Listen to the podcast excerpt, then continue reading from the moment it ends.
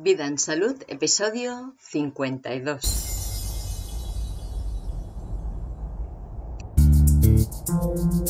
Los trastornos intestinales, primera parte.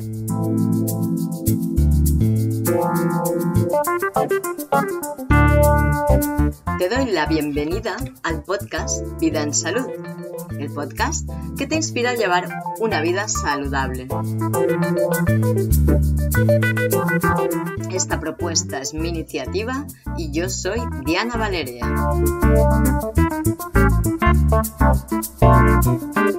Nosotros pensamos que nadie más que tú es responsable de tu salud, que tú eres la persona más adecuada para cuidar de tu cuerpo y de tu vida.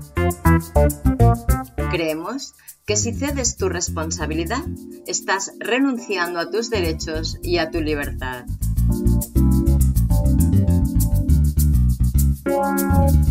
Y es por esto que hemos decidido ofrecerte información, conocimiento e inspiración que te ayuden a poder tomar las decisiones más acertadas sobre tu salud y la de los tuyos.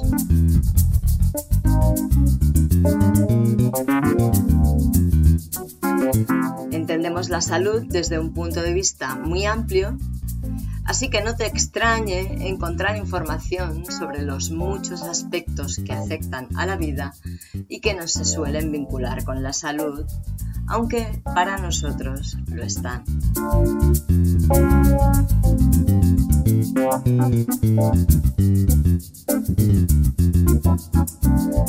Desde que publiqué el episodio 49 en que hablo de la microbiota asociada a la salud integral del individuo, he estado recibiendo mensajes de personas que padecen problemas intestinales de diversa índole. Escriben para pedirme consejo por si yo sé algo que ellos todavía ignoran o tengo alguna visión que les pueda ser reveladora. Porque quien padece este tipo de problemas los padece de verdad, con todo el sentido. Además, suele ser algo bastante lento de recuperar y es bastante complicado encontrar la fórmula que consiga recuperar esto. Es muy curioso porque más de una persona me ha explicado lo mismo también, que habían sido diagnosticados de Helicobacter pylori y esto les estaba causando una gastritis, una infección intestinal y tenían vómitos y tenían diarreas. Entonces el médico les recetó un antibiótico y a partir de que empezaron a tomar el antibiótico, el cuadro se agravó muchísimo. Los síntomas se multiplicaron y se añadieron síntomas nuevos. Y esto tiene todo el sentido, porque tratar un trastorno de la microbiota con un producto, con una sustancia, con un activo que va a destruirla, que va a matar a los microorganismos, a las bacterias que viven en ella y que hacen todo su trabajo, pues puede salir bien a veces, pero en muchos casos seguramente tiene todos los números de que vaya a salir mal. Entonces, bueno, creo que es imperante que hablemos de este tipo de trastornos que además están muy generalizados porque suele pasar que en algún momento pues tienes diarrea o tienes ganas de vomitar o te sienta mal la comida y tienes alergias también alimentarias, intolerancias, puedes tener gases también. Pienso que es importante que empecemos a hablar de esto. Y yo creo que es muy probable que cualquiera de las personas que me estáis escuchando tenga un desequilibrio en la microbiota. Y en este episodio vas a saber un poquito por qué. esta es la primera parte de una serie de episodios que voy a dedicar al conocimiento de la microbiota. Este lo he titulado Trastornos intestinales para que quien tenga trastornos intestinales sepa que aquí encontrará información útil. Pero no solo vamos a hablar de trastornos intestinales, vamos a hablar en, en general de la microbiota todavía. Si te acuerdas, no sé si lo escuchaste, pero eh, tengo un episodio anterior que se titula Microbiota y Salud Integral, el episodio 49. Te recomiendo que lo escuches previamente. Te recuerdo que tenemos el grupo de Facebook para hacer consultas si lo necesitas y que puedes enviarme un email a vidaensalud.dianavaleria.es si lo necesitas también, si no te sirve el grupo, por lo que sea. Bueno, pues empecemos. Cuando estamos hablando de trastornos intestinales, nos referimos, por ejemplo, a gastritis, enteritis, colon irritable, intestino irritable, intestino permeable, enfermedad de Crohn, reflujos, acidez, úlceras gástricas, digestiones difíciles o pesadas, dolor abdominal o del vientre, diarrea, estreñimiento, gases, incontinencia fecal, distensión abdominal, problemas al tragar, dificultades para la alimentación del tipo me gustan solo algunos alimentos y pocos o me sientan mal muchos, las alergias, intolerancias, como he dicho, olor muy ácido en las heces, heces hediondas, o sea, un olor muy desagradable, nauseabundo, colitis, enteritis, o diagnóstico de algún tipo de infección por bacterias, como es el caso que he explicado antes de la Escherichia coli. No, era Helicobacter pylori. O Escherichia coli también podría ser. Y también te va a servir esta información que vas a encontrar en este episodio si tienes diagnóstico de invasión por parásitos, anemia o falta de cualquier nutriente en la sangre ganancia de peso injustificada, pérdida de peso injustificada, baja inmunidad, o sea, infecciones recurrentes, resfriados, gripes, etc., insomnio, mala memoria, baja capacidad de concentración, trastornos de la alimentación, como por ejemplo bulimia o anorexia, depresión, baja autoestima, dificultades de comprensión, Alzheimer, Parkinson, síndrome de Turó, TDAH o el síndrome este de baja atención, de falta de atención, de concentración, esclerosis, dolores articulares, problemas cutáneos, inflamaciones, donde sea, que no sean por un golpe en principio o por un traumatismo, anginas o sinusitis recurrentes o crónicas, este tipo de cosas también y en realidad he intentado agrupar pues mm, enfermedades o síntomas que están relacionados con un trastorno de la microbiota, pero son solo una parte en realidad.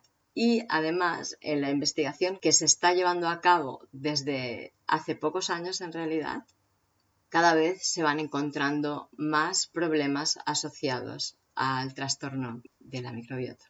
Y todos estos trastornos en muchos casos, por no decir prácticamente todos o una gran mayoría, los podríamos resolver mejorando la salud de nuestro intestino sencillamente.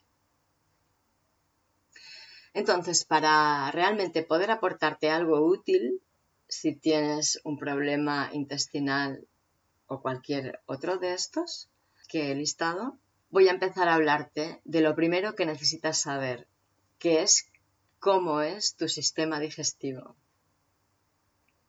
Si comprendes esto, podrás establecer una relación empática con tu sistema digestivo y entender mucho mejor sus mensajes. Así que vamos a describir un poco cómo es el intestino. Seguramente ya lo sabes, pero vamos a recordarlo que el intestino es un órgano tubular hueco por dentro y es muy muy largo. Este tubo además se repliega haciendo curvas como si fuera una carretera que sube a un puerto de montaña, ¿no? Que se va empinando para arriba o va bajando para abajo, pero que va haciendo curvas. Y esto es así, por un lado, para acomodarse al tamaño de la cavidad, o sea, al espacio que tiene la cavidad abdominal, y por otro, para extenderse y, tener la mayor superficie posible. Porque sobre la superficie de la piel interior del intestino se da la absorción de los nutrientes. Los nutrientes que provienen de los alimentos y que han de abastecernos de la energía que necesitamos para mantener nuestra vida en las mejores condiciones que podamos. Esta absorción de los alimentos una vez que han sido procesados por el estómago, tiene lugar en el intestino delgado y sobre todo en las dos primeras partes del intestino delgado, el duodeno y el yeyuno se llama. Entonces, para aumentar todavía más su superficie y poder abastecer todas las demandas metabólicas que provienen de la alimentación celular, todo lo que reclaman las células, toda la energía y los nutrientes que reclaman las células, aún se repliega más en sí mismo, formando pequeñas protuberancias sobre la piel en forma de dedo y se llaman vellosidades. Y esto es así para aumentar todavía más la superficie de absorción. Yo he oído decir a algún experto en la materia que si desplegáramos el epitelio del intestino sano de un adulto, tendría la extensión de dos canchas de tenis profesionales, por lo menos. Estas vellosidades intestinales están revestidas por unas células llamadas enterocitos, que son quienes absorben los alimentos para pasarlos al torrente sanguíneo y de esta manera alimentarnos.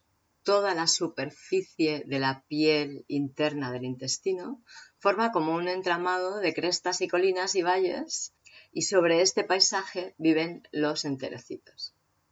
Los enterocitos están inmersos en un proceso de renovación constante que está regulado por las bacterias simbióticas que también viven en la superficie del intestino. Y esto, estas bacterias, este, esta colonia de diferentes bacterias y otros microorganismos, es lo que llamamos la microbiota. Te recuerdo de nuevo que en el episodio 49 tienes más información sobre la microbiota. Sigamos.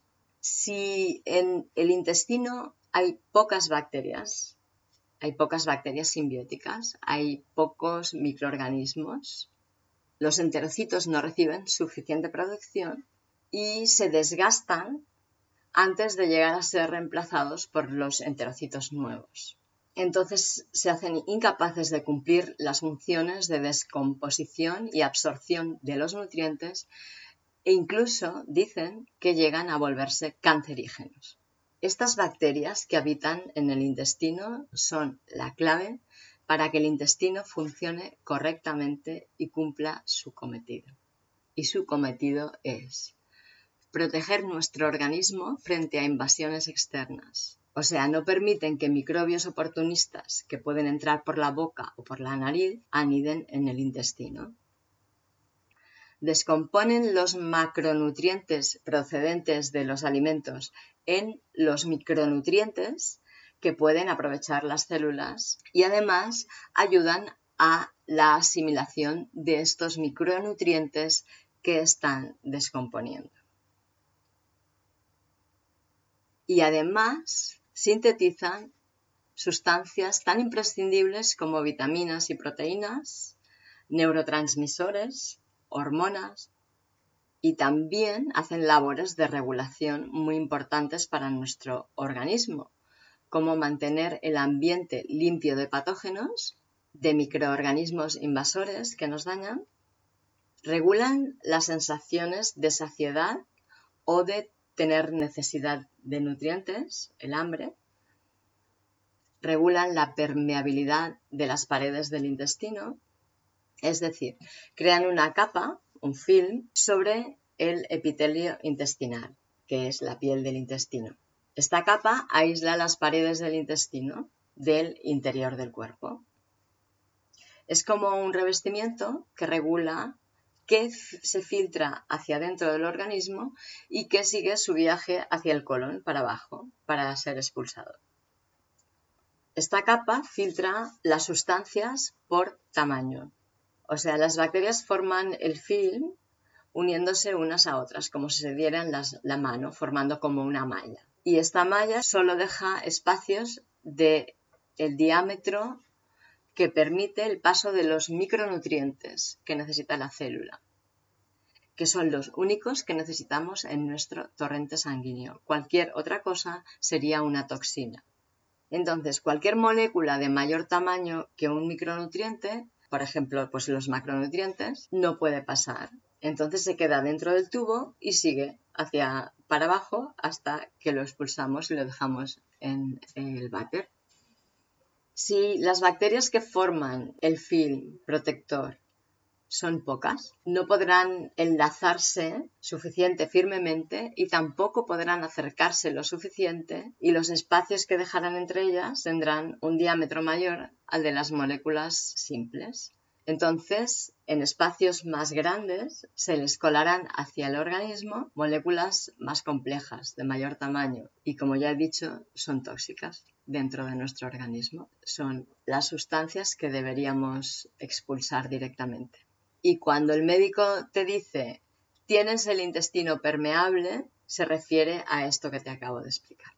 Si tenemos un número de estas bacterias menor al necesario, tiene como consecuencia también que todas las funciones que ellas realizan se quedan sin hacer o se hacen a medias. Así que, junto con el intestino permeable, pueden coexistir muchos otros diagnósticos. Igual que con cualquiera de los otros diagnósticos coexiste o puede coexistir un intestino permeable.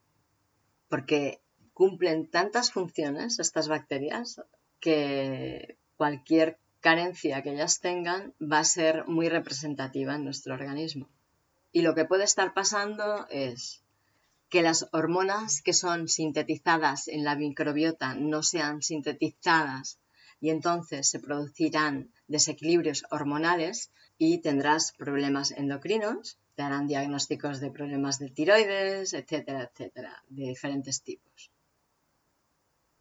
Que las vitaminas y proteínas que son sintetizadas por la microbiota no serán suministradas cuando sean necesarias, generando estados carenciales que pueden tener y tienen mayores consecuencias luego, que las bacterias del intestino no mantendrán a raya a los microbios provenientes del exterior, no estarán protegiéndonos y no estarán avisando o estimulando al sistema inmunitario para que se ponga en acción. Esto tendrá como consecuencia pues que tengas diferentes tipos de infecciones que se resolverán con dificultad, o sea que te durarán, te costarán de curar y además se irán repitiendo en el tiempo, tendrás infecciones recurrentes, se dice, e incluso podrás llegar a tener un diagnóstico de una infección crónica, que no son pocos los diagnósticos de sinusitis crónicas, amigdalitis crónicas. También proliferarán en el sistema digestivo bacterias y otros tipos de microorganismos que vendrán a ocupar el espacio que deja libre las bacterias que deberían estar ahí. Estos microorganismos tal vez no generen infecciones, pero no nos aportarán mayor beneficio estarán ahí alimentándose de lo que nosotros comamos. O sea, muchas veces incluso las apetencias alimentarias no son apetencias de tu propio organismo, sino son apetencias de estos microorganismos oportunistas que se han establecido en tu microbiota y que, aunque no te aportan nada, tienen tu intestino como su casa y allí les das tú de comer. O sea, no te aporta nada, pero generan problemas. Excretan sustancias tóxicas para nosotros y gases, generan gases, respiran también. Entonces producen inflamaciones, gases, cólicos o estreñimiento también. También pasará que las digestiones serán más difíciles, serán más pesadas, serán más lentas, mm, más molestas, serán más difíciles porque las pocas bacterias que realmente trabajan que tendrás en el intestino no participarán en la descomposición de los alimentos. Tendrás una escasa asimilación de nutrientes porque no estarán las bacterias ayudando a los enterocitos a asimilar los nutrientes y además los enterocitos no estarán trabajando en plenitud porque las bacterias no les estarán ayudando con su aportación. El organismo además entrará en un estado de intoxicación generalizada que derivará en inflamación de las articulaciones y con consecuencia en dolor. Y después el dolor se puede ir extendiendo por todo el cuerpo de forma progresiva. También puedes llegar a generar obesidad porque esa carencia de nutrientes que vas arrastrando debido a que no son aportados por la microbiota generan una sensación de falta de saciedad importante. Y entonces como que nunca terminas de, comer porque nunca terminas de sentirte saciado. Y también tendrás más propensión a que se acumulen tóxicos y grasas en el cuerpo, ¿no? Entonces, las digestiones difíciles y pesadas, esta dificultad puede llegar a generar falta de apetito, anorexia, y este mecanismo que acabo de explicar ahora que genera obesidad puede generar la bulimia, que es como que no tener nunca suficiente de comida. Esto es todo lo que puede pasar. Bueno, tengo mucho más que explicarte en realidad. Hay muchas más cosas que quiero que sepas y que va a ser muy bueno para ti saber sobre la microbiota, los trastornos intestinales y todas las consecuencias que tiene el tener una microbiota en malas condiciones y el tipo de malas condiciones que puede tener la microbiota. También sobre la naturaleza de la microbiota, pero el episodio de hoy ya se va haciendo demasiado largo. Así que te emplazo a la siguiente entrega de esta serie y seguiremos describiendo a la microbiota para que tengas pautas que te ayuden a detectar qué puede estar pasando en ese nivel de tu organismo. Te dejo los enlaces de todo lo que he estado eh, hablando en las notas del programa, vidaensalud.es barra podcast barra 52 y espero que tengas muy en cuenta que tu microbiota te hace única o único y que mantener un buen estado de salud de tu microbiota es tal vez de las mejores cosas que puedes hacer por ti misma. Es la mejor forma en que puedes amarte.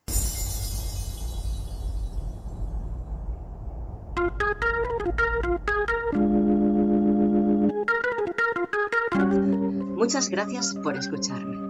Gracias por participar. Gracias por tus comentarios y sugerencias. Gracias por estar dándole sentido a Vida en Salud. Gracias también a KidFlux por la cesión de las melodías del programa.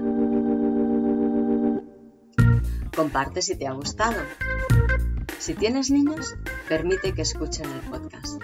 La información que compartimos puede ser muy útil para ellos desde cualquier edad. Si quieres ayudar a dar visibilidad al podcast, dale likes en las redes sociales y en la plataforma desde donde estés escuchándolo. Spotify, Evox, iTunes. Ponle comentarios positivos, hazle reseñas. Todo esto ayudará a que sea más visto. ¿Te gustaría recibir un aviso en tu correo electrónico cada vez que publique un nuevo episodio? Pues suscríbete en vidaensalud.es barra suscripción. ¿Quieres proponer un tema o exponer una pregunta? Escríbeme a vidaensalud.dianavaleria.es o exponla en el grupo de Facebook Vida en Salud Si quieres apoyar al podcast para que tenga una larga vida y aporte cada vez mejores contenidos, hazte mecenas en patreon.com barra dianavaleria. Nos reencontramos hablando de nuevo de economía con Nure Hidalgo del proyecto Economista Holística, que nos hablará de cómo se relacionan las emociones con nuestra economía. Que pases muy buenos días y excelentes noches. Hasta la próxima.